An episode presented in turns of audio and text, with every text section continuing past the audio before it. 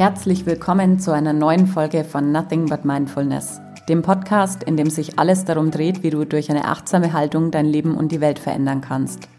Mein Name ist Franziska Dittrich und ich freue mich total, dass du heute wieder da bist und deine Zeit mit mir teilst. Die Zeitqualität momentan ist so ein bisschen geprägt davon, dass wir immer wieder mit alten Mustern und Prägungen konfrontiert werden.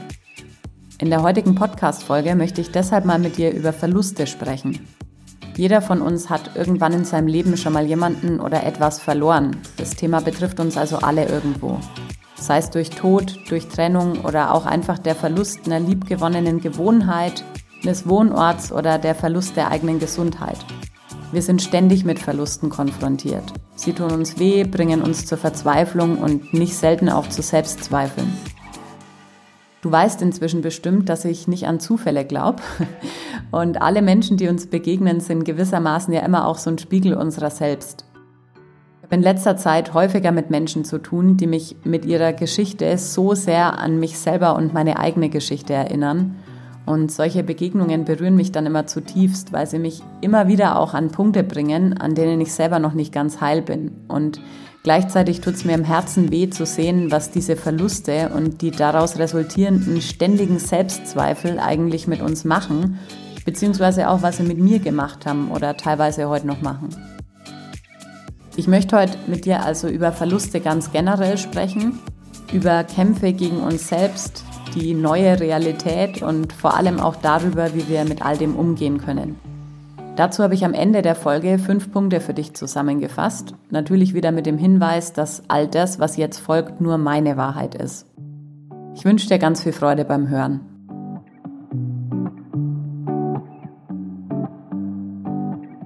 Vielleicht schauen wir uns erstmal an, was in den Momenten passiert, in denen wir etwas oder jemanden verlieren. Anfangs sind wir in einem ganz natürlichen Schockzustand und können gar nicht so recht glauben, was uns da gerade passiert. Sei es jetzt die Nachricht über den Tod von einem nahestehenden Menschen, die Informationen über eine schlimme Erkrankung, die Kündigung des Arbeitgebers, der Wohnung oder das Ende einer Beziehung. Daran schließt sich eine Phase des Widerstands, des Nicht-Haben-Wollens an. Wir kämpfen also gegen das, was jetzt angeblich die neue Wahrheit und Realität sein soll. Nicht selten passiert es da dann auch, dass wir beginnen, gegen uns selber zu kämpfen und uns zu verschließen. Diese Phase finde ich besonders wichtig, deshalb will ich an der Stelle noch ein bisschen näher drauf eingehen. Immer dann, wenn wir was als falsch interpretieren oder einfach die Welt nicht mehr verstehen, dauert es nicht lang, bis auch irgendwelche Selbstzweifel um die Ecke kommen. Das ist kein Wunder, weil wenn wir etwas oder jemanden verlieren, dann haben wir gleichzeitig auch immer das Gefühl, dass wir einen Teil von uns selber verlieren. Besonders dann, wenn wir emotional sehr involviert in eine Situation waren, neigen wir dazu zu glauben, dass mit der anderen Person oder Situation auch ein Teil von uns gegangen ist, weil wir uns einfach so sehr damit identifiziert haben. Vielleicht geben wir uns sogar die Schuld dafür und glauben, dass wir den Fluss der Dinge irgendwie hätten stoppen können, wenn wir doch nur. Diese Kämpfe führen wir nicht zuletzt deshalb, weil es in dieser Phase die einzige Art von Aktion ist, die uns vermeintlich dabei helfen kann, die Kontrolle wieder zu erlangen. In meinem Leben gab es schon mehrere einschlägige Situationen, in denen ich mich so gefühlt habe. Immer wieder habe ich kurzzeitig gedacht, die Welt dreht sich nicht weiter oder jemand hat sich mit einem Teil von mir aus dem Staub gemacht. Ich habe mich alleingelassen gefühlt, verzweifelt, unverstanden und ganz wichtig, hin und wieder habe ich auch gedacht, ich sei überhaupt nichts wert oder vielmehr falsch, so wie ich bin. Ich habe mit aller Gewalt versucht, diese Situationen und Ereignisse so zu verändern, dass sie wieder in das Bild dessen passen, was ich für richtig gehalten habe, also in meinen Plan.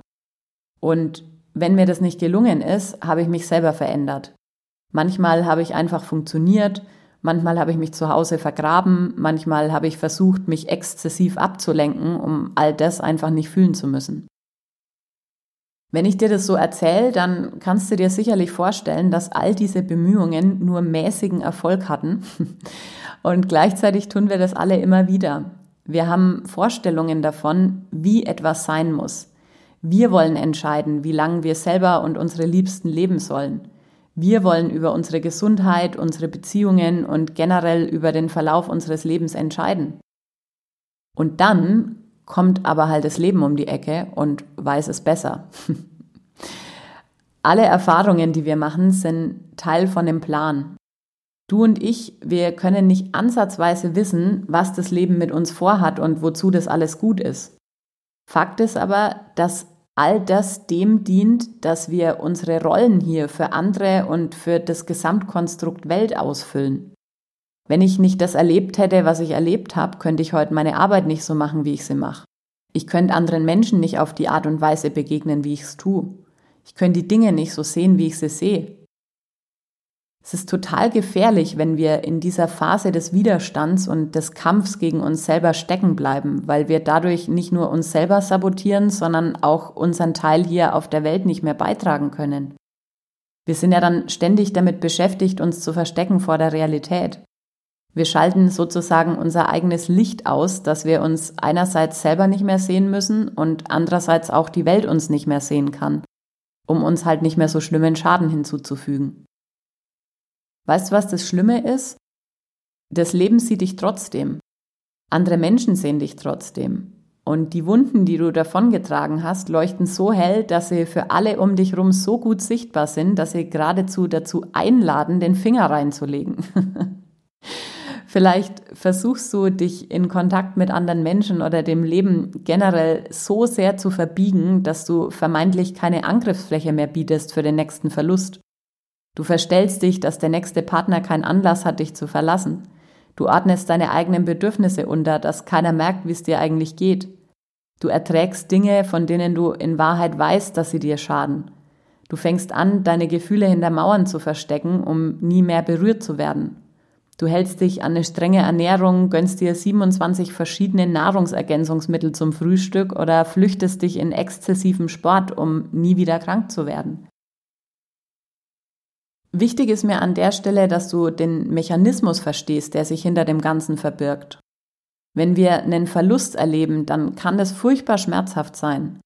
Und in diesen emotional aufgeladenen Momenten gehen wir häufig eine Art Pakt mit uns selber ein den Pakt, dass wir alles in unserer Macht Stehende dafür tun werden, um so einen Schmerz nie wieder erleben zu müssen. Wir entwickeln Strategien und Taktiken, die der Vermeidung und Verdrängung dienen und glauben, dass wir deshalb sicher sind. Wir halten uns von Menschen und Situationen fern, die uns gefährlich erscheinen. Wir führen bestimmte Gespräche nicht und schweigen lieber, weil unsere Angst zu groß ist. Wir bleiben in Jobs, die uns unglücklich machen und in Beziehungen, die uns schaden. Was damit einhergeht, ist, dass wir durch dieses extreme Verschließen selber auf eine gewisse Art und Weise sterben. Wir glauben, wir beschützen uns dadurch vor dem Schmerz. Die Wahrheit ist aber, dass wir uns dadurch nicht mehr berühren lassen. Nicht von anderen Menschen und auch nicht vom Leben. Und die logische Konsequenz ist, dass ja nicht nur nichts Negatives mehr zu uns durchkommt, sondern auch nichts Positives. Wir werden taub und blind und haben dann das Gefühl, es hat alles keinen Sinn, beziehungsweise nichts hat einen Sinn. Häufig hört man das ja auch von Leuten, die gerade so einen Verlust erlitten haben. Mein Leben hat keinen Sinn mehr. Immer wenn du das Gefühl hast, dass es keinen Sinn mehr hat, dann schau mal, ob du noch offen und durchlässig bist für dein Leben mit all seinen Höhen und Tiefen. Ohne Tief kein Hoch und ohne Hoch kein Tief. Ein Leben ohne Berührung würde auf dem EKG aussehen wie der Tod. Und wie schade ist es eigentlich, noch am Leben, aber gleichzeitig schon tot zu sein? Vielleicht darfst du dich in deinem Leben ja auch gerade von etwas oder jemandem verabschieden oder trägst noch eine alte Wunde in dir, die endlich heil werden will. Ich will dir hier so ein bisschen Mut machen und dir ein paar Denkanstöße mitgeben, die mir selber immer wieder helfen, wenn ich gerade traurig über oder wütend auf das Leben bin oder eben das Gefühl habe, es hat irgendwas keinen Sinn mehr. Der Punkt eins ist, nicht Verlust, sondern Widerstand verursacht Leid. Der natürliche Zustand des Lebens ist es, zu fließen, Nichts bleibt gleich in keiner Sekunde. Auch wenn das für uns immer so ein bisschen schwer vorstellbar ist, aber du bist jetzt schon nicht mehr derselbe Mensch wie zu Beginn der Podcast-Folge. Wenn in der Natur was aufhört, sich zu verändern, dann stirbt's. Das habe ich hier auch schon öfter gesagt. Es ist also ganz normal, dass wir immer wieder auch was verlieren, um an anderen Stellen was dazugewinnen zu können. Angenommen, du hast einen nahestehenden Menschen verloren durch Tod oder Trennung und fixierst dich die ganze Zeit darauf, was daran schlecht ist und was du eben verloren hast. Du stehst also in deinem Leben mit gesenktem Blick und verschränkten Armen und verschließt dich für alles, was um dich rum ist. Das ist so, wie wenn du dich in einem Fluss an den Ast klammerst, weil du Angst hast, mit ihm zu fließen. Es wird von Tag zu Tag anstrengender und irgendwann wirst du so erschöpft sein, dass du dich nicht mehr halten kannst. Das Schlimme ist nur, dass wir nach solchen Festhalteaktionen auch keine Kraft mehr haben zu schwimmen. Deswegen fühlen wir uns dann erst recht verloren und hilflos und auch ohnmächtig. In dem Moment, in dem du loslässt, in vollem Vertrauen darauf, dass das Leben keine Fehler macht und der Fluss, also dein Fluss, immer richtig fließt, genauso wie er fließt, dann macht das Leid der Leichtigkeit Platz. Der Punkt zwei ist, du wirst bis zu deinem letzten Atemzug ganz bleiben, egal was dir widerfährt. Ich habe ja vorhin schon erwähnt, dass wir in Verlustsituationen häufig das Gefühl haben, dass wir auch einen Teil von uns selber verlieren. Das ist aber halt nur ein Gefühl, weil in Wahrheit sind wir immer ganz. Es gibt nichts, das man uns nehmen könnte, weil Materie ist ohnehin vergänglich und jede Erfahrung, die wir machen, jeder Mensch, dem wir begegnen, wird zu einem Teil von uns, ob wir das wollen oder nicht. Also wir gewinnen in Wirklichkeit immer, auch wenn es gerade so aussieht, als würden wir verlieren. Wenn wir jemanden verabschieden müssen, dann gewinnen wir Erinnerungen. Wenn wir was verlieren, das uns wichtig war, dann gewinnen wir vielleicht Einsicht. Zum Beispiel die Einsicht, dass es offensichtlich was gibt, das uns niemals jemand nehmen kann, weil ganz egal, was du bisher verloren hast, du hast es überlebt, oder? Du bist hier und hörst diesen Podcast. Schön, dass du noch da bist. Jeder Verlust ist also gleichzeitig immer auch ein Gewinn. Der dritte Punkt ist, Abschiede brauchen Zeit.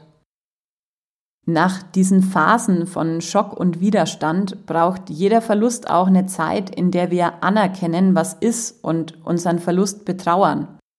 Nur wenn wir uns in Würde verabschieden von was Altem, dann machen wir ausreichend Platz für Neues und können den Verlust früher oder später auch als Gewinn sehen. Da gibt's nichts zu beschleunigen und auch funktionieren musst du in der Zeit nicht. Vielleicht ist gerade diese Phase so verhasst, weil es da einfach darum geht, sich damit abzufinden, dass wir nichts tun können. Wir sollten aufhören, uns da was aufzuzwingen, das gerade einfach nicht dran ist weil vielmehr zwingt uns das Leben darauf zu vertrauen, dass alles weitergeht. Weil das tut's auch, wenn wir keine Kontrolle darüber haben. Das hört niemals auf. Der vierte Punkt ist, es hat nichts mit dir zu tun und es geht auch gar nicht um dich. Ich habe hier im Podcast ja schon öfter erwähnt, dass es wohl die egoistischste Amtshandlung ist, Dinge persönlich zu nehmen. Und wenn du jemanden oder etwas verlierst, dann hat es rein gar nichts mit dir zu tun. Ganz egal, ob ein Elternteil dich im Stich gelassen hat, ein Partner dich verlassen oder ein Arbeitgeber dich gekündigt hat. Es hat nichts mit dir zu tun. Natürlich betrifft's dich, aber egal, was du getan oder nicht getan hättest, es hätte nichts dran geändert. Der Fluss des Lebens ist ein ziemlich sturer Zeitgenosse und wird früher oder später immer da ankommen, wohin er zu fließen bestimmt ist. Manchmal braucht es ein paar Umwege, manchmal geht es auf direktem Weg dorthin. Du kannst dir also sicher sein, dass es entweder für dich, für dein Gegenüber, für das Kollektiv oder für die Welt das Beste war und ist, was passiert ist, auch wenn du das vielleicht nicht so sehen kannst. Das Leben und andere Menschen sind nicht dazu da, ihnen deine eigenen Wünsche und Vorstellungen überzustülpen. Nicht mein Wille geschehe, sondern das Beste geschehe, auch wenn es nicht mit meinem Willen übereinstimmt. Dir muss nichts leid tun und du musst dich nicht schuldig fühlen. Es wäre vermessen zu glauben, dass du langfristig einen Einfluss gehabt hättest. Der fünfte Punkt ist, dein Leben hat immer noch einen Sinn. Das ist wieder ein Punkt, über den ich wahrscheinlich tagelang philosophieren könnte. Ich versuche mich hier aber auf das Wesentliche zu beschränken. Ganz egal, wie schrecklich du dich vielleicht gerade fühlst, wie zerbrochen deine Welt im Außen gerade scheint, der Sinn ist niemals weg. Du kannst ihn nur gerade nicht sehen. solange du atmest, hat alles einen Sinn. Es ist ja gerade total in Mode, sich mit dem Thema Sinn so auseinanderzusetzen. Vision Boards zu basteln und für jeden Lebensbereich den ultimativen Sinn zu finden. Das finde ich so anstrengend. Weißt du, ich glaube, der Sinn des Ganzen hier ist, dem Ganzen einen Sinn zu geben. Und zwar in allem, was du tust. Der Sinn ist, dass ich mich morgens über den Sonnenaufgang freuen kann, weil mein Augenlicht funktioniert und ich ihn überhaupt sehen kann. Der Sinn ist, dass ich bei meinem morgendlichen Kaffee ein wohlig warmes Gefühl habe, weil mich der Geruch an eine gemütliche Situation erinnert und der mir die Zeit bietet, einfach nur mit mir zu sein. Der Sinn ist, dass ich dankbar bin für jede Begegnung mit anderen Menschen, weil ich mich von ihnen berühren lasse und dadurch wieder ein bisschen mehr von mir selber sehen kann. Der Sinn ist, dass ich beim Duschen das warme Wasser auf meiner Haut genieße, weil ich dadurch spüre, dass ich was spüren kann. Und der Sinn ist, dass ich mit Essen und Bewegung meinem Körper was Gutes tue, weil ich weiß, dass ich zumindest in diesem Leben nur durch diesen Körper am Leben teilnehmen kann. Hey, am Ende kommt niemand von uns hier lebend raus. Lass uns mal verletzlich zeigen und was riskieren. Lass uns mal so richtig traurig sein, um im nächsten Moment aus tiefstem Herzen zu lachen. Lass uns mal gegenseitig berühren, ohne zu wissen, was passiert. Lass uns mal mutig sein und dieser neuen Realität eine Chance geben. Alles, was wir verloren haben, ist nach wie vor ein Teil von uns und das ist gut so. Das darf sein. Kämpf nicht dagegen an. Am Ende gewinnt immer das Leben. Sei doch mal das Leben. Sei doch mal wieder lebendig. Danke, dass du da bist und danke, dass es dich gibt. Und vor allem danke für dein So-Sein. Genieß deine Woche und bis nächsten Dienstag.